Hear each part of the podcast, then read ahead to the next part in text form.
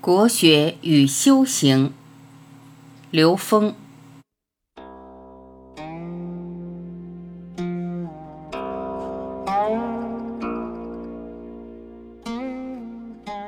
有人问刘峰老师：“我是来自宁夏大学的一位教师，我想请教您个问题。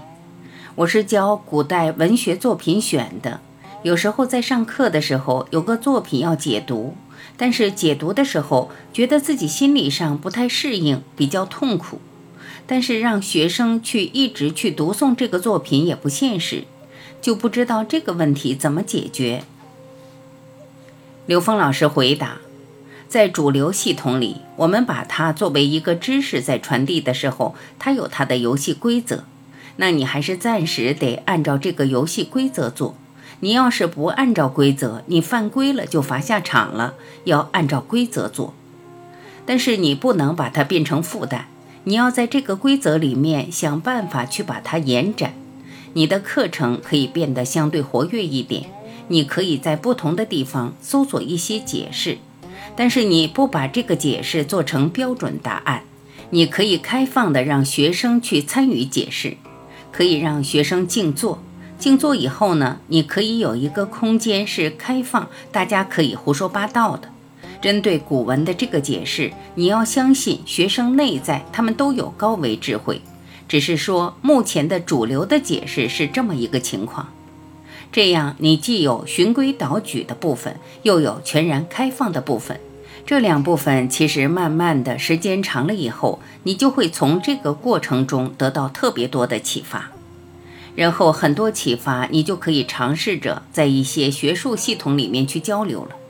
很多的思想是在这种创意中呈现的，你会发现还有很多跟你志同道合、跟你同样想法的。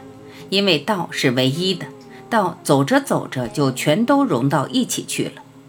当你能够得到这样的助缘的时候，你在这个领域里面对于整个我们的文化底蕴的理解会越来越深刻。而且越来越丰满，保持游戏规则，同时有开放空间。又有人问刘峰老师：修行的过程中感觉到自卑、纠结与痛苦，该如何化解呢？刘峰老师回答：是这样，每个人的修行的法缘都不一样。如果你修出了一些痛苦、一些纠结的话，就说明这个方法的法缘跟你不合。所以你不需要去硬挺着，在这种状态里面，这有两个方面，一个就是说，你是否你真的有这个愿力去挑战你自己，去训练出你一个在现实中的觉察的自由状态、自然状态、习惯性的觉察。当你不习惯的时候，有一些人会有痛苦的过程，但这个痛苦的过程，如果你升起的是烦恼心和抵触的话。那说明这个法缘可能在现在你的这个阶段不一定适合你。我们也在推一个二十一天的质检心法的践行，就是在二十一天里，你每天可以找一个事情来觉察你跟这四句话之间的关联和跟信愿行政的关联。这个也是大家在互相的提醒我们在做一件事。那你其实是已经参与了一个这样的团队。但是可能这个团队的这个法源的能量关系跟你不一定特别合，你可以尝试一些其他的方法都可以，但是不要起烦恼，不要产生抵触。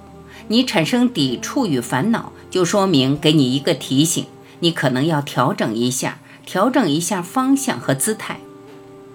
像这个二十一天，我们为什么是二十一天？就是给大家一个自由。我尝试这样，在二十一天以后，我觉得我不需要用这种机械的方式了。我自己已经形成了每天都可以觉察的习惯了。那你就可以退出来了，自己就去成长就可以了。要是过一段时间觉得自己好像又懈怠了，就回来再做个二十一天。它是一个开放的、进出自如的地方。这样的话，你就没有负担，你会走一段时间，关照自己一下。走一段时间，关照自己一下，持续的在一个空间里面，而且形成了一个对彼此的比较，这是没有必要的。而且高维实践基本是不应该分享的。高维实践那个觉受不应该分享，但你获得的一些感悟是可以分享的。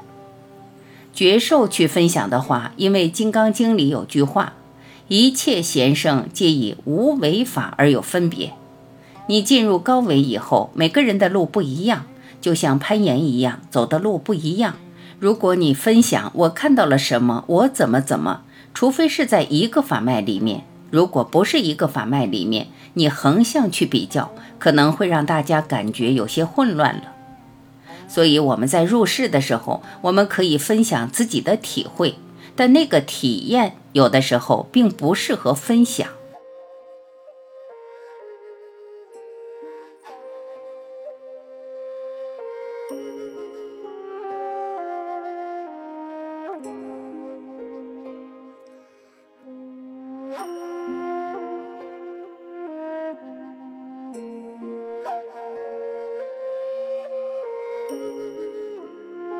感谢聆听，我是晚琪，再会。